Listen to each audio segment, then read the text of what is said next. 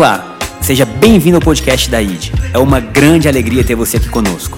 Que essa mensagem, onde nós compartilhamos o Evangelho, possa entrar no mais profundo do seu coração e gerar mudanças em sua vida. Um grande abraço. Vamos à mensagem. Hoje quero compartilhar com vocês um pouquinho de algo que eu vinha pensando durante a semana. Quando eu fui convidada a estar aqui nessa manhã, que honra. Bom dia a todos que assistem em casa. Que Deus abençoe você, seu lar. E aí, domingo passado ouvimos sobre Há um Lugar à Mesa.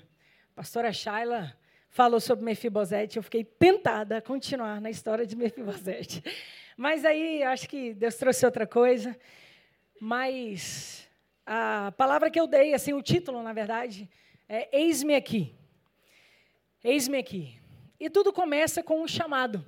Então, quando a gente ouve de que há um lugar à mesa, é porque está alguém te convidando à mesa. E muitas vezes é, nós pensamos que o chamado é algo só ministerial, algo muito grande. E eu queria hoje que nós refletíssemos um pouquinho sobre o que a Bíblia traz para nós e que chamado é esse que Deus tem para nós. Então vou só orar. Espírito Santo, doce amigo, como é bom estar na tua presença e como é bom viver contigo. Nós queremos nessa manhã exaltar o teu nome e dizer que não há nada maior nem melhor do que estar contigo. Te agradecemos pelo teu amor, pelo teu favor e pelo teu chamado nas nossas vidas e desde já dizemos: eis-nos aqui.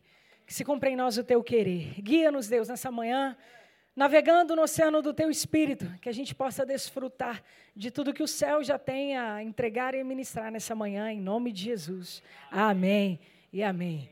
Então vamos lá, nosso primeiro ponto que eu dei é o chamado.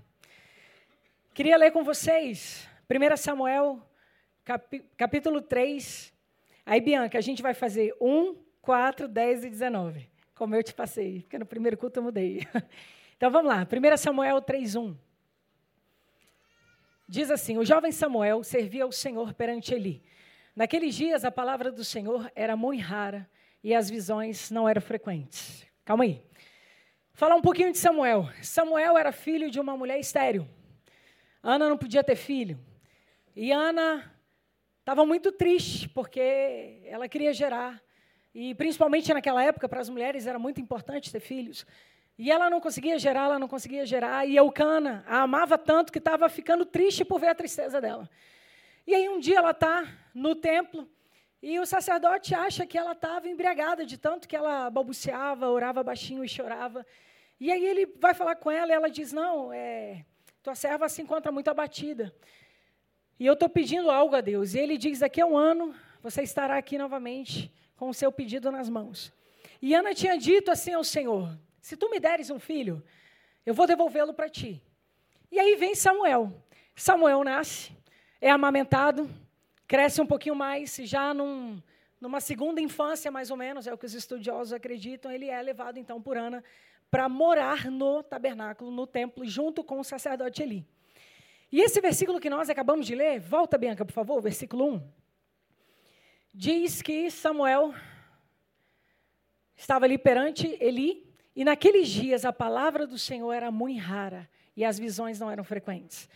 Quando nós olhamos para a antiga aliança, nós precisamos entender que Deus visitava algumas classes de pessoas. Nessa época, as pessoas que recebiam direção de Deus e que tinham experiências com Deus eram sacerdotes, juízes e profetas. Samuel, até então, não é nada disso, é só um menino que está crescendo no templo. Versículo 4. O Senhor chamou o menino, Samuel, Samuel. Este respondeu: Eis-me aqui. E aí ele vai até Eli. Gente, eu vou passar algumas partes, porque o texto é longo, mas fica a primeira dica da manhã. Leia a Bíblia. A Bíblia tem muitas histórias legais. E é um livro fantástico. É um livro supernatural. Porque você lê o livro e o livro te lê. Eu aposto que você nunca leu um livro assim. Você o lê e ele te lê. Então está lá Samuel, e Samuel vai até o sacerdote e diz: Eli, o senhor me chamou? E ele diz: Chamei não, volte para dormir. Dali a pouco, Samuel ouve novamente, e ele vai até Eli e diz: Eli, o senhor me chamou?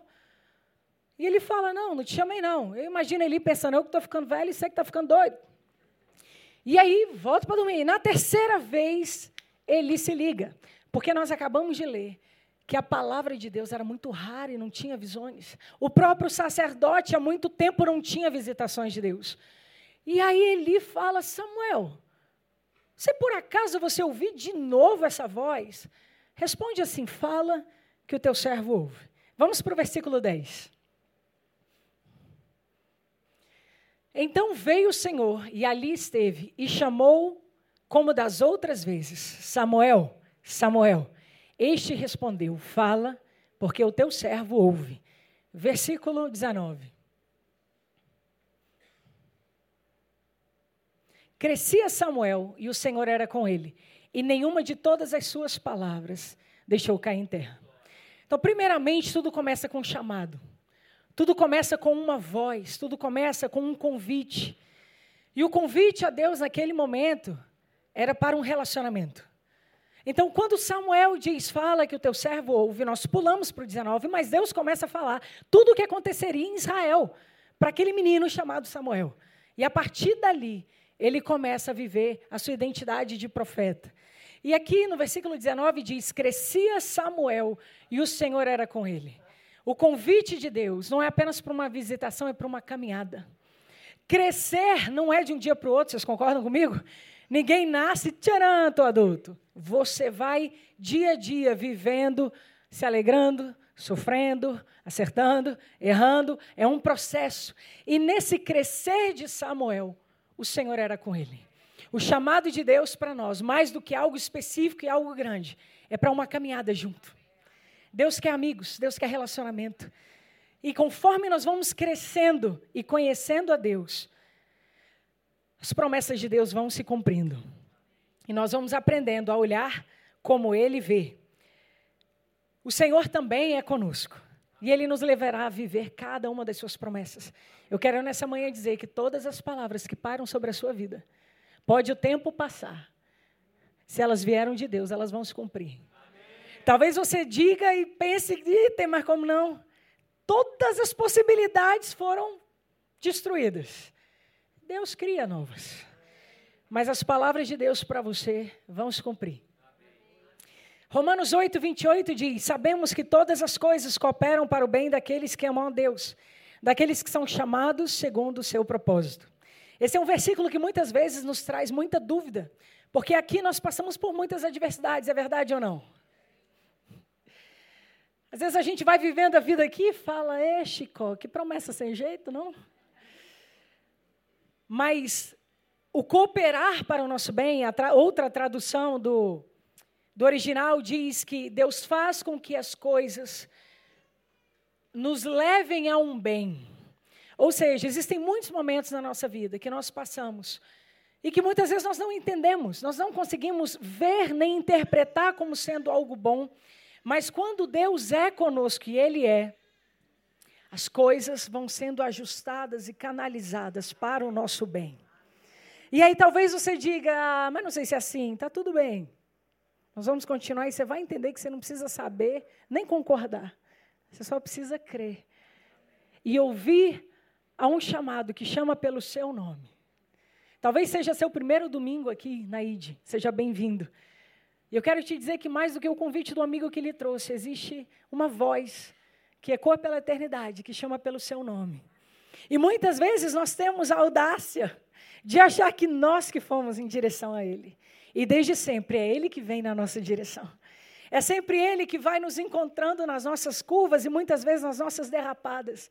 E nos chama pelo nome. Porque Ele sabe quem você é. E Ele sabe os planos que tem para ti. Nós somos chamados segundo o propósito divino, o qual se revela no dia a dia. É crescer como Samuel com o Senhor. Nós precisamos crescer com. Nós precisamos caminhar. Nós precisamos ter tempo. Nós precisamos entender que o convite dele não é para que você faça algo, é para você estar com ele. E ele é um amigo tão fiel que ele supera os momentos em que só a família fica, sabe? Sabe aqueles momentos que você fala assim, nossos amigos evaporaram, a família ficou. Quero te dizer que Ele está sempre presente. Ele é o Deus que, quando você estiver feliz e celebrando, como nós estávamos ontem no casamento, Ele vai dançar com você. Mas no dia que você estiver triste, Ele vai te dar um ombro para você poder chorar.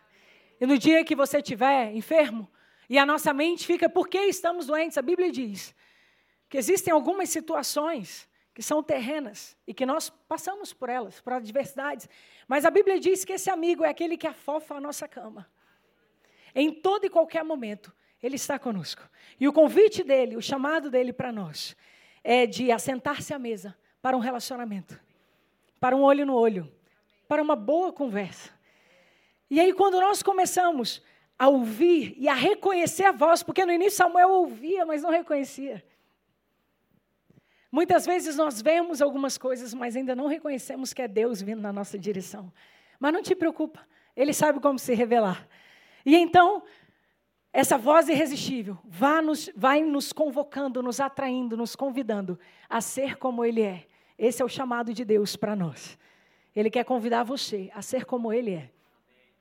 Somos chamados a ser exatamente como Ele é.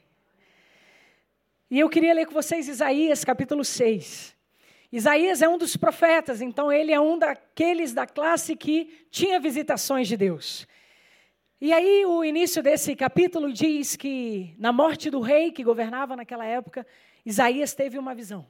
E ele vê o trono de Deus. E ele começa a narrar, vale a pena ler, gente. Isaías 6, anota aí, você lê durante a semana. E ele começa a narrar, e ele começa a ver anjos que com asas cobrem o rosto, cobrem os pés e declaram que santo é o Senhor dos exércitos. E aí a gente cai aqui no versículo 5, ele diz: Então disse eu, ai de mim, estou perdido, porque eu sou homem de lábios impuros. Habito no meio de um povo de impuros lábios, e os meus olhos viram o Rei, o Senhor dos exércitos. Então, o chamado de Deus é o nosso primeiro ponto, é para nos chamar um relacionamento. E esse relacionamento, essa voz, que nos atrai como um imã. Coisa boa atrai, não é verdade? Você está num lugar, começa a ouvir uma música boa, dá vontade de sentar só para ficar ouvindo. Você vê uma coisa boa, você quer se aproximar. E esse é Deus. A Bíblia diz que ele nos atrai com cordas de amor. Ele nos atrai.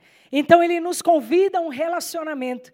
E quando nós nos aproximamos dele, ele começa a revelar quem nós somos. Então, primeiro, Isaías está olhando para Deus e ele começa a dizer: Uau! Isso é maravilhoso, isso é incrível, os anjos. Mas, de repente, quando ele começa a conhecer a Deus, a gente entra no nosso segundo tópico, que é identidade. Como eu falei que nós lemos a Bíblia, a Bíblia nos lê. Quando nós olhamos para Deus, nós vemos a nós mesmos. E aí ele fala: agora eu estou perdido, ai de mim. Me lasquei. Porque naquela época, todo aquele que via a Deus, todo homem que via a Deus morria, porque era algo grande demais para essa estrutura humana, para o nosso corpo físico. E ele diz: ai de mim, eu estou perdido, porque eu sou homem de impuros lábios e habito no meio de um povo de lábios impuros. E o que é interessante é que Deus nos convida a um relacionamento, e quando nós olhamos para Ele, como num espelho, nós vemos a nós mesmos. Só que quando nós vemos a nós mesmos, eu não sei você, mas eu costumo pensar, ai, lascou. Quando eu olho para ele, vai dar certo. Quando eu olho para mim, eu tenho dúvida. Quando eu olho para ele, é tudo belo. Quando eu olho para mim, eu falo, ai, está comprometido o projeto. Então Isaías viu assim, e ele diz: ai de mim, eu estou perdido, porque eu tenho lábios impuros. E a Bíblia é muito legal, porque ela pega personagens que são exatamente como nós, de milênios atrás. Porque provavelmente eu e você podemos olhar para nós e dizer: ai, nós temos lábios impuros. Ai, nós dizemos que carregamos uma presença, mas quando a gente abre a boca, tem hora que a última coisa que você vê é Deus. Ouve menos ainda. Então ele olha e de repente ele vê assim e ele diz: estou perdido. E aí no versículo. Nós lemos até o 8? Não? Então continuemos, por favor. Então, um dos serafins voou para mim, trazendo na mão uma brasa viva que tirara do altar com uma tenaz. Com a brasa tocou a minha boca e disse: Eis que ela tocou os teus lábios, e a tua iniquidade foi tirada, e perdoado o teu pecado. Depois disso, ouvi a voz do Senhor que dizia: A quem enviarei? E quem há de ir por nós? Disse eu: Eis-me aqui, envia-me a mim. Então Isaías está naquele momento assim, lascou tudo que todos nós vivemos quando a gente olha para a gente. Mas eis que de repente surge uma solução, e o que é lindo, eu acho, é que a solução não vem de Isaías. Ele não tinha como consertar isso. Ele diz: Eu tenho prática de uma cultura que está estragada, qualquer semelhança é pura coincidência. Está tudo errado, às vezes eu estou no meio tão corrupto que de repente eu já me vejo questionando alguns valores. E ele está perdido dentro de si, mas de repente vem um anjo que, com uma tenaz, Pega um fogo do trono, pega algo que estava em Deus e toca Isaías. E diz: agora a tua iniquidade foi tirada e o teu pecado foi perdoado. Eu quero dizer que para qualquer circunstância da nossa vida, a solução não está em nós mesmos, está no trono de Deus. É de lá que vem a solução, é de lá que vem a correção, é de lá que vem a esperança. E aí, de repente, então, Isaías está limpo. E aí você fala para mim, Júlia, mas eu nunca senti fogo nenhum me queimando. Mas eu quero te dizer que mais forte, superior a uma tenaz, é o sangue de Jesus que foi derramado por mim e por você. Não foi mais um anjo tocando a nós, mas foi o próprio Deus descendo e dizendo: O meu sangue te cobre, te purifica, te limpa, te perdoa. E aí sim, algo novo começa a acontecer. Depois que Isaías consegue se ver não mais com seus próprios olhos, mas com os olhos de Deus, ele ouve a voz de Deus dizendo: Quem há de por nós? A quem enviaremos? E aí ele diz: Eis-me aqui, envia-me a mim. Geralmente, quando nós olhamos para Deus, a nossa identidade é revelada. Primeiramente com os nossos próprios olhos, com os nossos padrões, com os nossos limites, com os nossos critérios. Mas Deus sempre olha para nós de uma forma diferente. Talvez você se olhe hoje ainda um pouco estragado em algumas áreas, um pouco perdido em outras, mas Deus já olha para nós sabendo o propósito e onde nós chegaremos. E aí, a partir daquele momento, Isaías então se dispõe. Cristo nos deu uma nova condição, uma nova realidade, uma nova identidade. E somente depois disso nós conseguimos dizer: Eis-nos aqui, envia-nos a nós. Uma nova condição, a condição de pecador de lábios impuros foi retirada. Uma nova identidade. Agora, o que, que nós precisamos? É ir recebendo, é ir conhecendo, é ir estudando, é ir mergulhando nisso. E permitir que o novo nascimento, com a sua nova natureza, com a sua nova identidade, governe as nossas vidas. Amém? Vamos para Êxodo, capítulo 3. Quero falar um pouquinho de Moisés também. Vamos pegar alguns personagens ilustres do livro de heróis que possuímos nas nossas mãos e aprender com eles. Moisés, capítulo 3, versículo 1, do 1 ao 4. Apacentava Moisés o rebanho de Jetro, seu sogro, sacerdote de Midian, e levando o rebanho para o lado ocidental do deserto, chegou ao monte de Deus, a Horebe. Apareceu-lhe o anjo do Senhor numa chama de fogo. Eu gosto de fogo, tá percebendo aí? Só que ó, o anjo do Senhor, com letra maiúscula, não é um anjo qualquer, tá? É o próprio Senhor. Apareceu-lhe o anjo do Senhor numa chama de fogo, no meio de uma sarça. Moisés olhou, e eis que a sarça ardia no fogo, e a sarça não se consumia. Só um instantinho, Bianca, veja só. Moisés está apacentando o rebanho do sogro. O que, que isso quer dizer? Ele estava trabalhando. Era o trabalho dele do dia a dia. Ele estava no seu dia comum, ele estava nos seus afazeres, porque às vezes a gente espera ouvir e ver a Deus em algo espetacular. Um trovão, virar você de cabeça para baixo. Não, é mais simples, gente. É no seu dia a dia. E aí, de repente, ele vê uma sarça queimando, e você fala, uau, é normal, gente. A sarça é um arbusto seco, que só com o calor do deserto, você não precisa jogar nada, você não precisa atear fogo. Ela queima. Moisés viu queimando, beleza, normal. Só que de repente ele olha e o troço queima e não se consome. Opa, calma aí, agora está anormal. Agora tem alguma coisa diferente no meu dia a dia. E aí então ele se aproxima. Vamos continuar.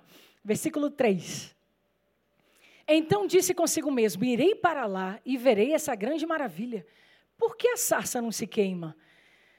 Vendo o Senhor que ele se voltava para ver, Deus, do meio da sarça, o chamou e disse: Moisés, Moisés. E ele respondeu: Eis-me aqui. Vai ter coisa que vai acontecer no teu dia a dia. Vai ter coisa que você vai estar no seu trabalho e de repente dá um estalo assim que você fala: Eita, peraí, que tem um, parece tem uma coisa aqui. E quando nós nos aproximamos, quando nós nos voltamos, eu acho isso muito legal, vendo Deus que ele se voltara, então Deus chama Moisés. Deus está ali dando sinais para chamar nossa atenção. Mas quando a gente se volta, é a hora que ele então se manifesta. Versículo 10 ao 14.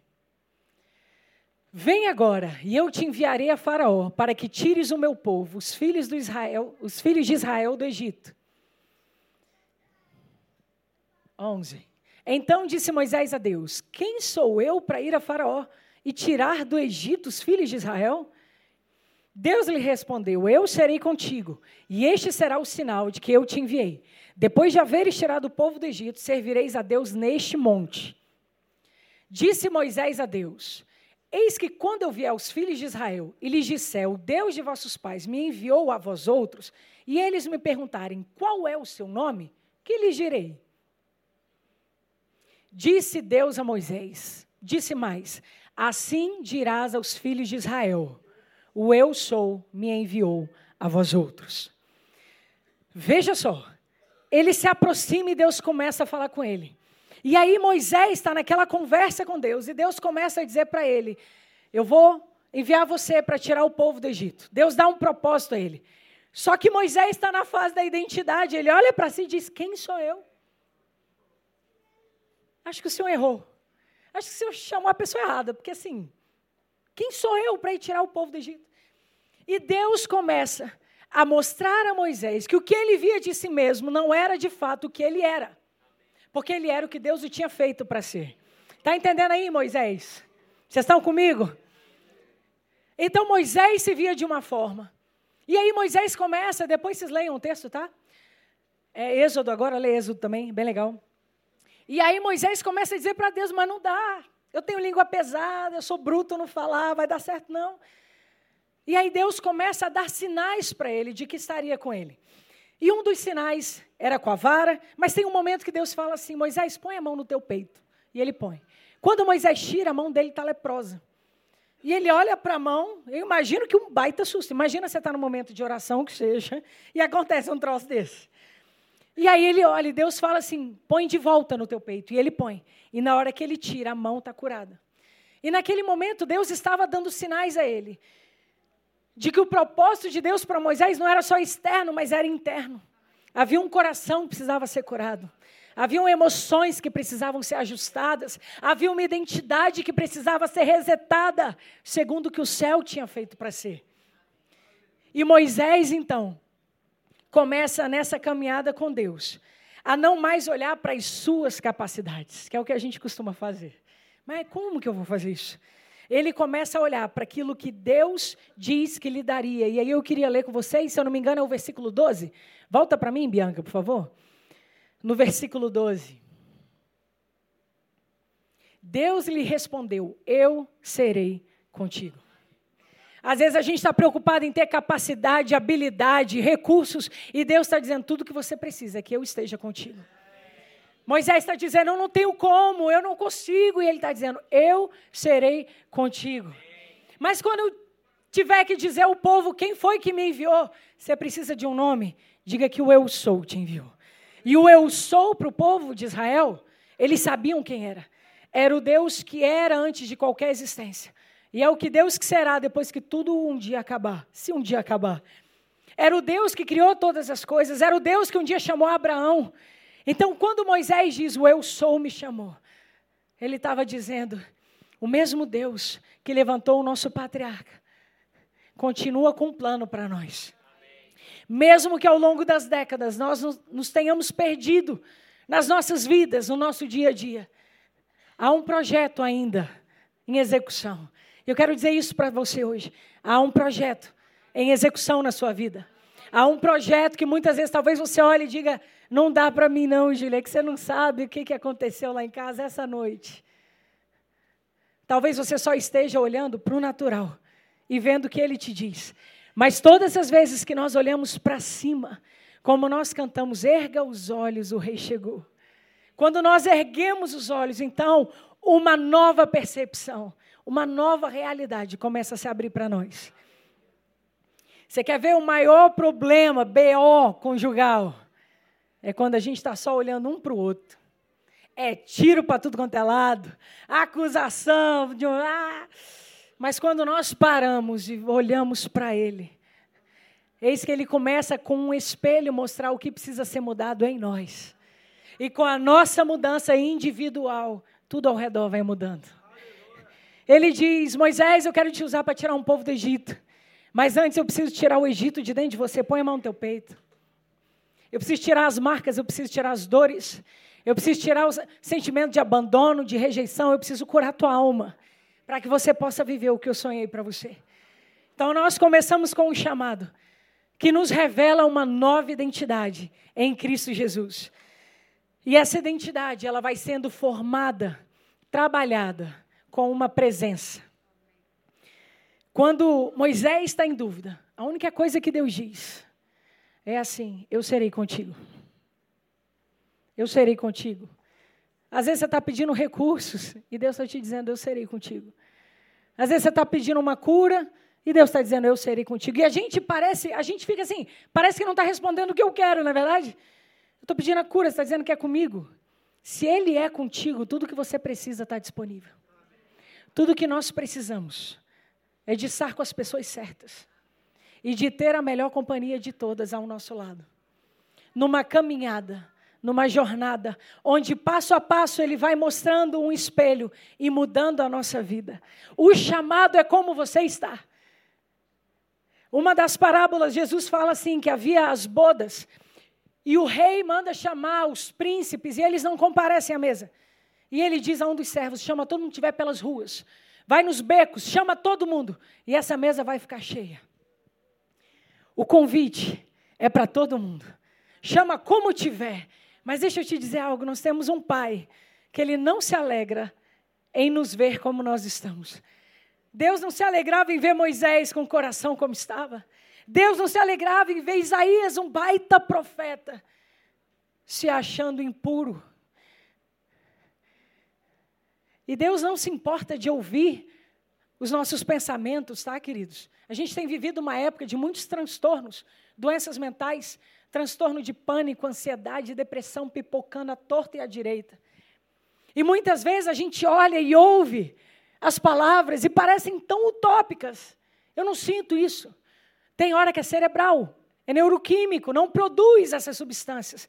Mas nós estamos falando de algo que vai além do que a minha mente entende, vai além do que o meu corpo produz. Porque o mesmo Deus que cura fígado, que cura sangue, cura cérebro, mente, o que quer que seja, Ele é Deus.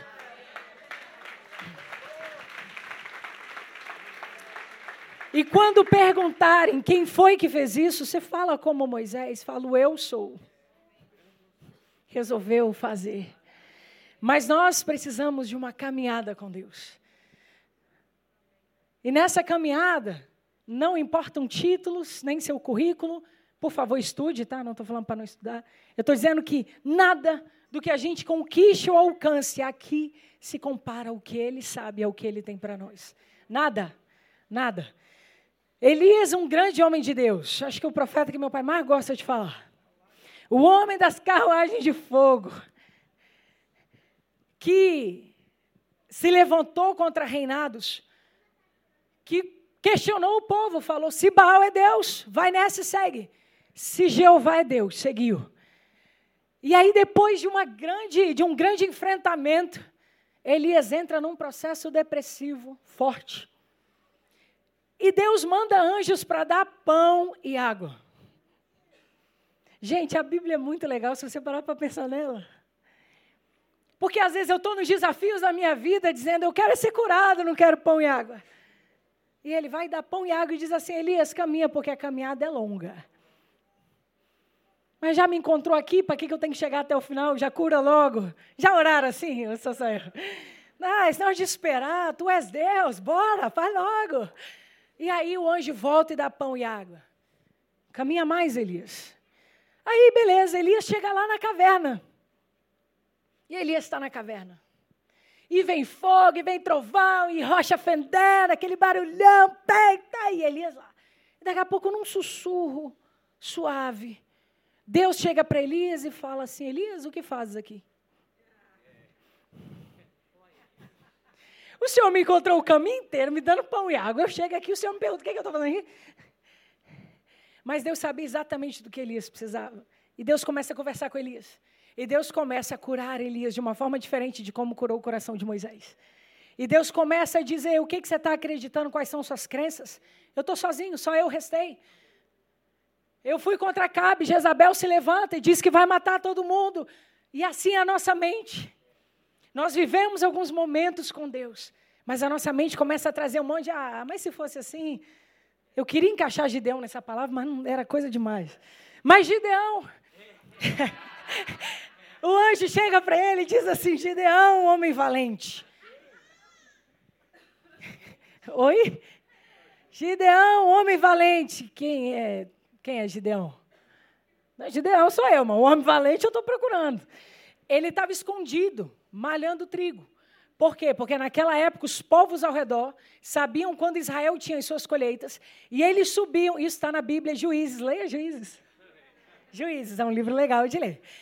E aí eles subiam e destruíam tudo. Eles pegavam colheitas, tudo. Pensa o seguinte: você trabalhou o mês inteiro, no dia que vai sair o teu salário, vem alguém e toma de você. Era isso que acontecia, está na Bíblia. E eles tomavam tudo. E a Bíblia narra que eles não só tomavam, como eles deixavam tudo destruído. Você imagina alguém chegar na tua empresa, tomar tudo e destruir tudo. E você fala: como que eu sustento minha casa? Como é que eu vou viver? Então eles estavam nessa situação e Gideão está escondido. O anjo chega e diz: Gideão, homem valente. Ai, meu Senhor, é a resposta de Gideão. Olha que cara corajoso. É massa demais, corajoso. Ai, meu Senhor. Gideão, você é valente. Ai, meu Senhor. E se é isso mesmo? E se o Senhor é Deus mesmo? E se, e se? Por que está acontecendo tudo isso aqui? O senhor não está vendo, não? Porque se o senhor é Deus, eu sei que o senhor enxerga. Mas acho que não está enxergando a gente. E aí Deus olha para esse discurso e diz assim: Gideão, vai nessa tua força. Ai, gente, Deus tem bom humor demais. Gideão estava dizendo que os olhos dele viam, mas Deus estava dizendo o que ele via. Gideão não sabia o que ia acontecer, ele pede mil sinais. Leia, juízes, vale a pena. E Deus responde aos sinais. Porque às vezes a gente acha, ai, se eu pedir. Gente, Deus é nosso amigo. O que Ele quer é relacionamento. E Deus foi ensinando a Elias: você precisa de sinal, eu te dou sinal. E depois de todos os sinais, ele ainda não acreditava. E ele diz: manda um pessoal aí descer lá no acampamento do exército inimigo. Os caras desceram. Quando eles voltam, eles dizem assim: Gideão, a conversa que tem lá é que nós já vencemos a batalha. Quando eles falam isso, Gideão crê. Deus precisou fazer com que os inimigos atestassem a vitória deles. Assim vai ser na sua vida. O inimigo vai ter que atestar a tua vitória. Porque o nosso Deus é o grande eu sou. Pode aplaudir, porque Jesus é forte.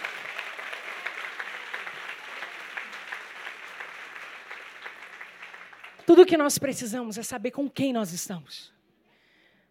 Se nós olharmos para nós, gente, todos nós, vamos dizer, ai de mim.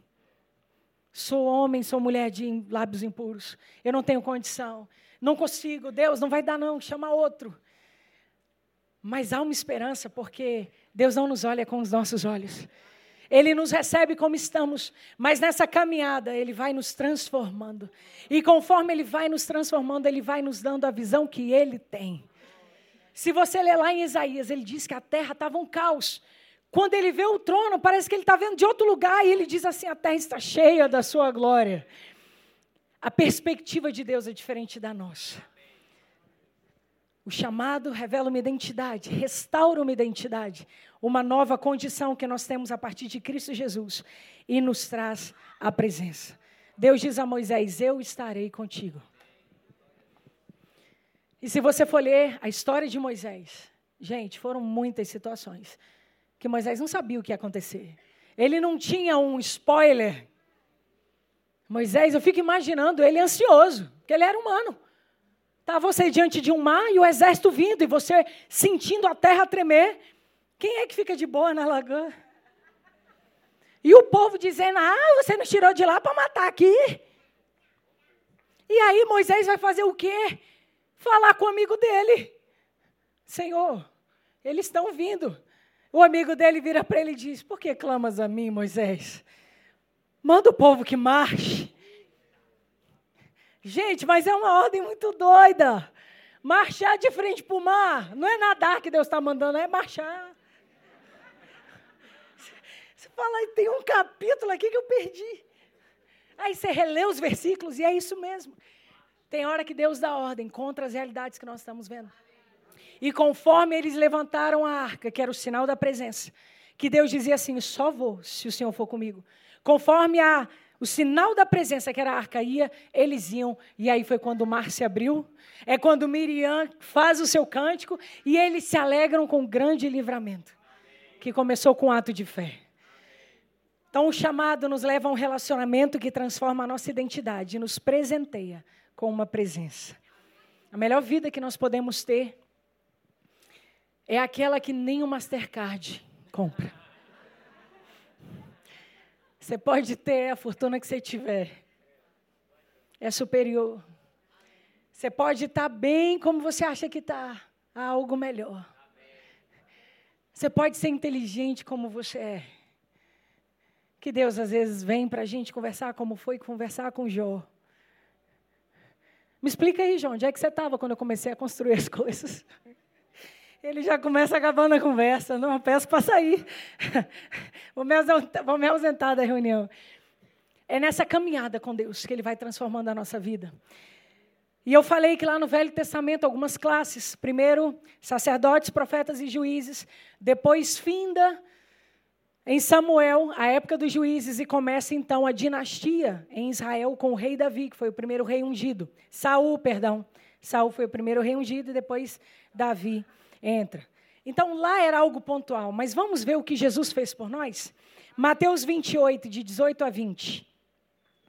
Jesus está próximo a ser elevado aos céus e ele diz assim: Jesus, aproximando-se, falou-lhes. Entenda esse texto como aproximando-se de nós, tá? Agora está nos falando: toda autoridade me foi dada no céu e na terra. Ide, portanto, fazei discípulos de todas as nações, batizando-os em nome do Pai, do Filho e do Espírito Santo, ensinando-os a guardar todas as coisas que vos tenho ordenado. E eis que estou convosco todos os dias, até a consumação dos séculos. Aleluia! Agora, olha o que ele diz: a autoridade me foi dada e eu vos dou. Agora, ide, ide para onde? Para o seu dia a dia, no seu trabalho. Muda a cultura que te envolve. Muda o lugar de trabalho onde você está. Muda o ambiente da sua casa. Muda o seu casamento. Aí você vai fazer como os profetas e olhar para si e dizer: ih, lascou. Calma. Olha para o alto. Erga os olhos, porque há um rei que governa sobre nós. E a solução vem de lá. E ele diz: Eu estarei convosco todos os dias. Todos os dias. Se porventura acontecer de um dia você não ter força para levantar da cama, fique tranquilo. O Espírito Santo está ali com você. O que quer que você passe, quer nos altos montes ou nos baixos vales. O salmista diz no Salmo 139: se eu fizer a minha cama no mais profundo abismo, ainda lá o Senhor está comigo. Agora, olha isso, se eu fizer, porque tem cama no abismo que a gente que faz. Tem cama que a gente que prepara e terceiriza para Deus. Por que Deus? Ele diz, eu não sei, tu que responde, né? Estou tentando ajudar aqui, mas está difícil. O salmista diz, mesmo que eu faça, que eu tome decisões erradas e que eu faça a minha cama, onde eu não devia estar, ainda lá o Senhor há de me guiar e me trazer de volta. Esse é o nosso Deus. Atos 1,8 diz: Mas recebereis poder ao descer sobre vós o Espírito Santo, e sereis minhas testemunhas, tanto em Jerusalém, como em toda a Judéia e Samaria, e até aos confins da terra. O chamado é para você ser testemunha. Se você for um pregador, ótimo, mas não é esse o chamado principal. É ser testemunha. E testemunho você dá até calado. O jeito de você fazer prova, tomar banho, estudar, conversar. É aí que é o testemunho. É o Cristo em nós, a esperança da glória. Mas ele diz: para isso vocês recebem poder. Tem poder sendo liberado para que a nossa vida, nossos atos, nosso coração, nossa mente, tudo seja transformado e que nós sejamos como Ele é. Romanos 8, 31. Se liga. Pensa aí agora. Ele quer que eu termine. Estou terminando, crente. Pensa na sua vida, em todas as circunstâncias difíceis. Quero que você pense agora no hoje. Os desafios que você tem hoje. As motivos, os motivos de oração que você tem hoje. Romanos 8,31 diz assim: Que diremos, pois, à vista destas coisas? Mas ele continua dizendo: Se Deus é por nós, quem será contra nós. Assim vai ser na sua vida, na sua saúde, no seu casamento, nos seus negócios, na sua vida financeira. Deus é por nós. Amém? Há uma palavra muito usada hoje, o louvor pode subir, por favor, que é o empoderamento. E eu queria trazer a minha visão do que é empoderamento bíblico. Poder do Espírito Santo e testemunho vivo. Ele diz: recebereis poder para testemunhar. Você quer ser uma mulher empoderada? Seja cheia do Espírito Santo. Você quer ser um homem empoderado? Seja cheio do Espírito Santo. E nós vamos transformar esse mundo. Bradando, não necessariamente. Se Deus mandar igual Josué, a gente grita. Se não mandar, a gente vai caladinho, mas as muralhas caem. Por quê? Porque ele disse a Moisés: Eu estarei com você. E o Espírito Santo disse a nós: Eu estarei convosco todos os dias. A presença nos conduz a uma herança que não era nossa. Nós entramos numa herança. A Shaila falou isso domingo passado. Nós nos assentamos a uma mesa que não é nossa. E nós entramos numa herança que não é nossa, é de Cristo. E Ele decidiu compartilhar conosco. A presença nos abre coisas que não eram nossas.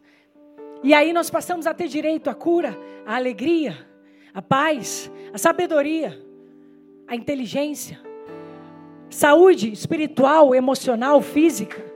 Nós passamos a ter direito a ser prósperos e a administrar o que Deus nos deu e a gente só pensa em dinheiro. Deus te deu uma casa, Deus te deu um lar, Deus te deu casamento, Deus te deu filho, Deus te deu vida. Administre o que Deus te deu. E que ao final possam fazer votos como fizeram a Timóteo, dizendo que você seja próspero, como é próspera a tua alma. Só há um lugar que oferece prosperidade total. É na presença de Deus. Só há um lugar que quando você entra, tudo muda. Só precisamos dizer: Eis-me aqui, como Maria, cumpra-se em mim o teu querer. Eu não tenho como, como que eu vou engravidar? Não tenho. Como que eu vou me curar? Não consigo. Mas eis-me aqui, faça-se em mim a tua vontade. Amém? Coloque-se de pé. E nós vamos clamar por essa presença. Que ela já habita em nós. Mas há momentos em que ela se manifesta. E coisas sobrenaturais acontecem. O Espírito Santo é seu amigo. Enquanto eles louvam, se você puder, feche os seus olhos. Faça a sua oração. Talvez, como Elias, você precise botar para fora algumas coisas. Talvez, como Moisés, você precise dizer: Meu coração está enfermo. Talvez como Isaías você esteja olhando e dizendo: Eu preciso ser purificado. Muda o meu coração para que minhas ações mudem. Muda a minha mente.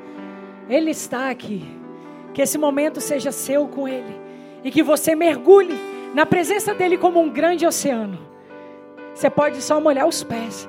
Ou você pode furar a onda e sentir as ondas do Espírito refrigerarem a tua alma.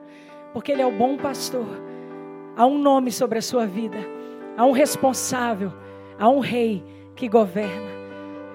Dê a ele autoridade para governar a sua vida, a sua casa e tudo que lhe diz respeito. Chegamos ao final de mais um podcast. Espero que essa palavra tenha trazido luz e direcionamento à sua vida. Caso você queira nos acompanhar mais de perto, baixe o nosso aplicativo ID Online. Também nos siga nas redes sociais, arroba ID Brasília, para saber tudo o que está acontecendo. Um grande abraço, nos vemos em breve.